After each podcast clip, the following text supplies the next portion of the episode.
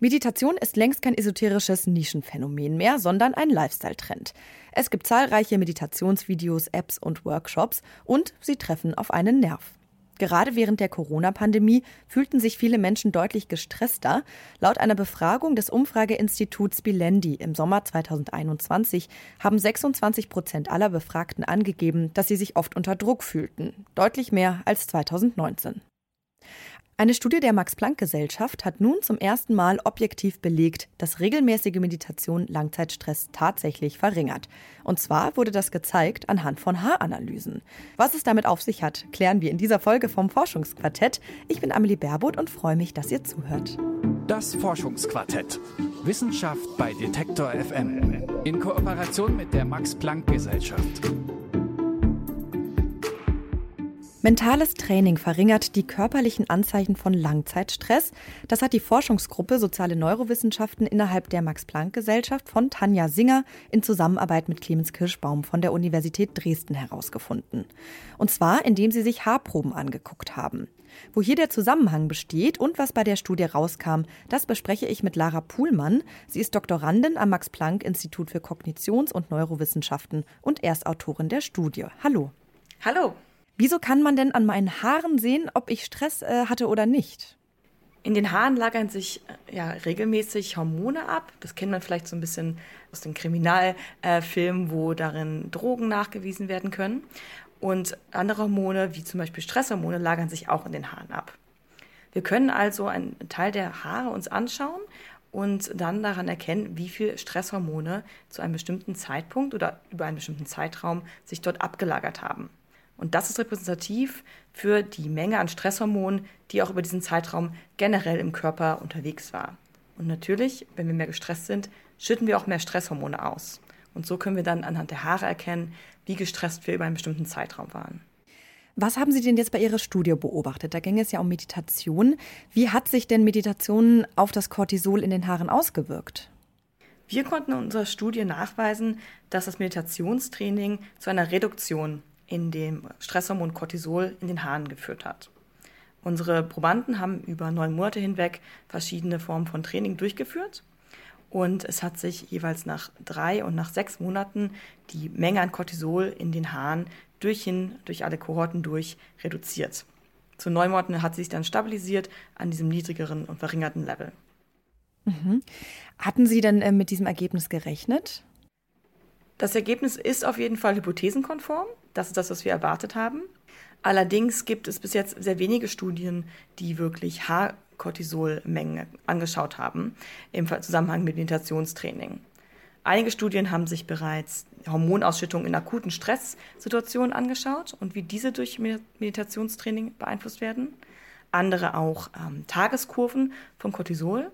Denn Cortisol steigt ein bisschen an ähm, zum Morgen jeden Tages und flacht dann langsam ab über den Tagesverlauf. Dort konnten also teilweise schon Ergebnisse gefunden werden. Allerdings waren die auch immer, ähm, immer mal wieder nicht gefunden worden, beziehungsweise nicht so unheimlich robust. Was also uns überrascht hat an dieser Studie ist wirklich einerseits, wie klar sich die Ergebnisse gezeigt haben. Wir haben drei verschiedene Kohorten von Probanden trainiert und alle haben eine Reduktion gezeigt und auch, dass sich diese Reduktion unabhängig von dem tatsächlichen Inhalt des Trainings gezeigt hat. Okay, also Sie haben quasi verschiedene Arten und Formen der Meditation gemacht. Ähm, und das Ergebnis war aber immer gleich. Können Sie vielleicht trotzdem noch mal kurz skizzieren, was da der Unterschied war bei diesen Meditationen? Na klar. Wir haben drei verschiedene Formen von Meditation trainiert über diese neun Monate hinweg. Eine Form war fokussiert auf die Aufmerksamkeit, also Schulung darin, seine Aufmerksamkeit zielgerichteter auf den Moment im Hier und Jetzt zu richten. Das ist vielleicht auch das, was viele Leute als erstes, was vielen Leuten als erstes in den Kopf kommt, wenn sie an Achtsamkeit denken. Also im Hier und Jetzt leben und das alles um einen selbst herum bewusst wahrnehmen, aber auch den eigenen Körper, die eigenen Körperreaktionen bewusst wahrnehmen. Ein zweites Training hat sich auf emotionale Komponenten konzentriert. Dort haben wir Leute darin trainiert, ähm, positive Emotionen zu kultivieren, also zu entwickeln, aber auch Mitgefühl zu entwickeln, einerseits für andere, aber auch für sich selbst und auch mit schwierigen Emotionen umzugehen.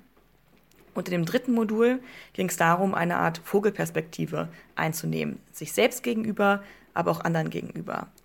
Also hinwegzugehen von den von akuten Situationen, wo man vielleicht in seinen Denkweisen und seiner emotionalen Lage drinsteckt, äh, mit etwas mehr Distanz die Situation betrachten und äh, somit auch andere vielleicht und sich selber besser zu verstehen. Man sieht also, es sind eigentlich ganz unterschiedliche Trainingsziele. Alle stehen im Zusammenhang mit dem Konzept Achtsamkeit und Meditation, aber sie sprechen wirklich ganz unterschiedliche Fähigkeiten an. Und deswegen haben wir in dem Projekt selber, dieses Vsauce-Projekt, auch in sehr vielen Modalitäten unterschiedliche Ergebnisse gefunden von diesen drei Trainingsformen. Überraschenderweise aber nicht für die Konzentration von Cortisol im Haar. Ähm, und wie oft wurde da meditiert und wie lange? Es gab jeweils zu Beginn dieser drei Module, wie wir sie nennen, ein Wochenendsretreat. Also die Probanden sind für drei Tage lang weggefahren, um in, einer stillen, in einem stillen Wochenende die äh, essentiellen Übungen der einzelnen Module zu erlernen. Und danach haben sie für drei Monate lang jeweils einmal die Woche für zwei Stunden eine Gruppensitzung gehabt und haben zusätzlich an allen Wochentagen jeweils für eine halbe Stunde selber trainiert. Mhm. Okay, das ist natürlich jetzt ganz schön viel oder klingt für den Laien erstmal nach viel. Ähm, würde es nicht auch reichen, wenn man vielleicht weniger oder kürzer meditiert oder ich weiß nicht, einfach mal zwei Wochen in so ein Meditationscamp fährt oder so? Was die Ergebnisse, die wir gefunden haben, angehen, nein, das würde nicht reichen. Wir haben, wie gesagt, Ergebnisse gefunden, die sich verstärkt haben über die Trainingszeit hinweg. Und tatsächlich waren sie wirklich auch erst ähm, signifikant, also wirklich klar und eindeutig nach sechs Monaten. Dann an diesem Punkt hat also in allen Kohorten sich eine deutliche Reduktion abgezeichnet. Allein drei Monate, was ja auch schon lange ist, hat nicht in allen Kohorten dafür gereicht. Es gibt natürlich auch andere Effekte, die man erreichen möchte mit der Meditation. Vielleicht einfach ein verringertes Stressempfinden oder auch ähm, eine veränderte Stressreaktion, körperliche Reaktion in akuten Situationen, da können sich die Effekte auch auf anderen Zeitebenen abspielen. Aber wenn man dieses sehr langsame, ähm, kumulative Maß anschaut, das Cortisol im Haar ist, dann braucht man wirklich diese lange Trainingszeit. Sie haben jetzt bei Ihrer Studie zum ersten Mal objektiv belegen können, dass Meditation körperliche Anzeichen von Stress reduziert. Wieso ist das denn eine Premiere? Ähm, genau, es gibt ja auch andere Studien zu Meditation und Stress. Genau. Äh, ja, ich, ich, muss das äh, ein kleines bisschen korrigieren. Wir haben zum ersten Mal den Zusammenhang mit chronischem körperlichen Stress gezeigt. Wie ich äh, schon erwähnt habe, gibt es einige Studien, die sich zum Beispiel auch Cortisolausschüttung ähm, im Tagesverlauf anschauen oder in akuten Stressreaktionen. Und die haben teilweise auch schon gefunden, dass verschiedene Formen von, der, von Meditation auch in, in diesen speziellen Situationen die Ausschüttung von Cortisol verringern kann. Auch wir selbst haben eine Studie zu akuten Stressreaktionen durchgeführt, angeleitet von Professor Engert, und konnten da auch sehen, dass nach zwei Formen von unserem Training die Menschen weniger stark auf eine akute Stressreaktion reagiert haben. Also in dem Fall war es nicht gleichmäßig über alle Formen des Trainings, sondern der Effekt hat sich nur nach dem affektfokussierten und dem diesem kognitiven Vogelperspektivstraining abgezeichnet. Was wir also jetzt wirklich zum ersten Mal in dieser Studie anschauen oder zum ersten Mal äh, finden, ist ein Effekt auf ein sehr langsames Maß von Stress. Das ist das Haarkortisol.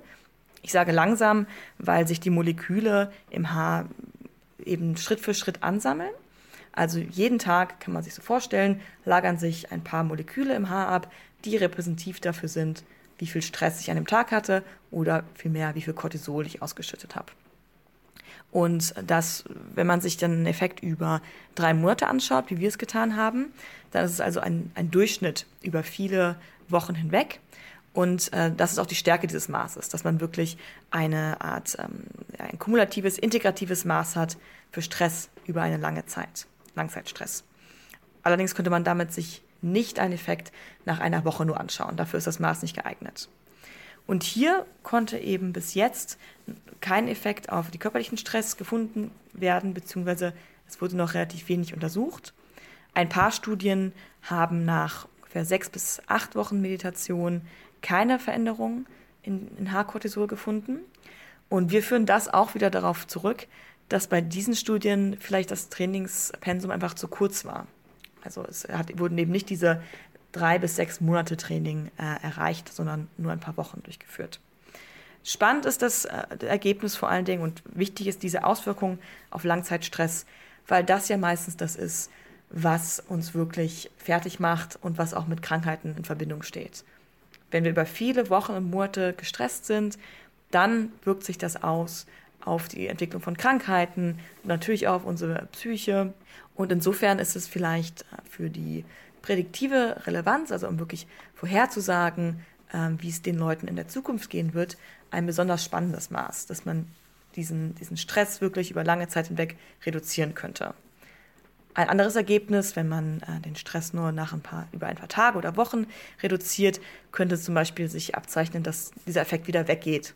Dass es also nur so ein kurzzeitiger Effekt ist über ein paar Wochen und danach pendelt sich das Ganze wieder ein.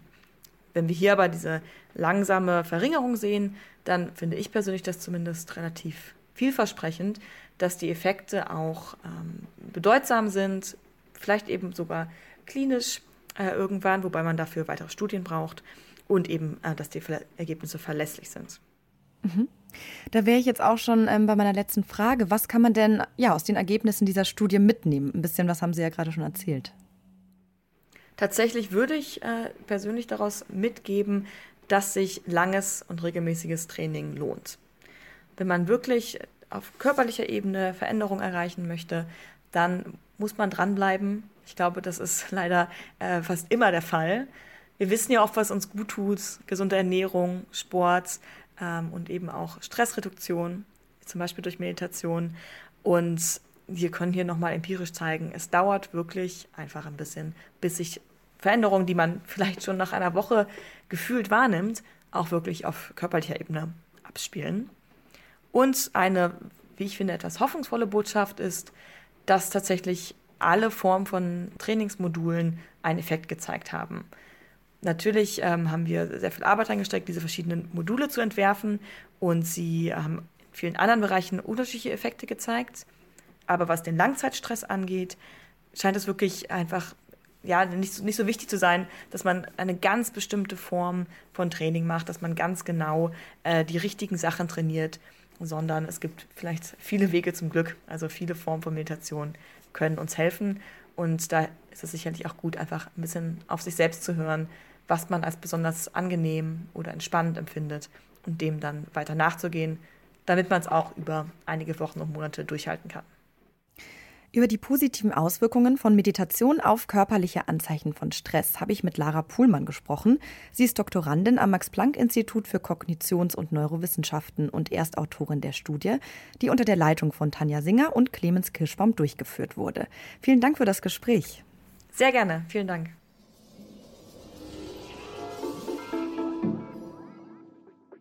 Mich motiviert diese Studie auf jeden Fall wieder regelmäßig zu meditieren. Euch ja vielleicht auch. Falls ihr ansonsten auch noch Anregungen, Kritik oder Themenwünsche fürs Forschungsquartett habt, dann könnt ihr mir die übrigens gerne schicken unter forschungsquartett.detektor.fm. Und die Folgen vom Forschungsquartett, die findet ihr natürlich auf unserer Website oder in eurer Podcast-App. Ich bin Amelie Berbot und freue mich, dass ihr zuhört. Hier geht's nächsten Donnerstag weiter. Macht's gut und wenn ihr wollt, dann bis nächste Woche. Das Forschungsquartett. Wissenschaft bei Detektor FM. In Kooperation mit der Max Planck Gesellschaft.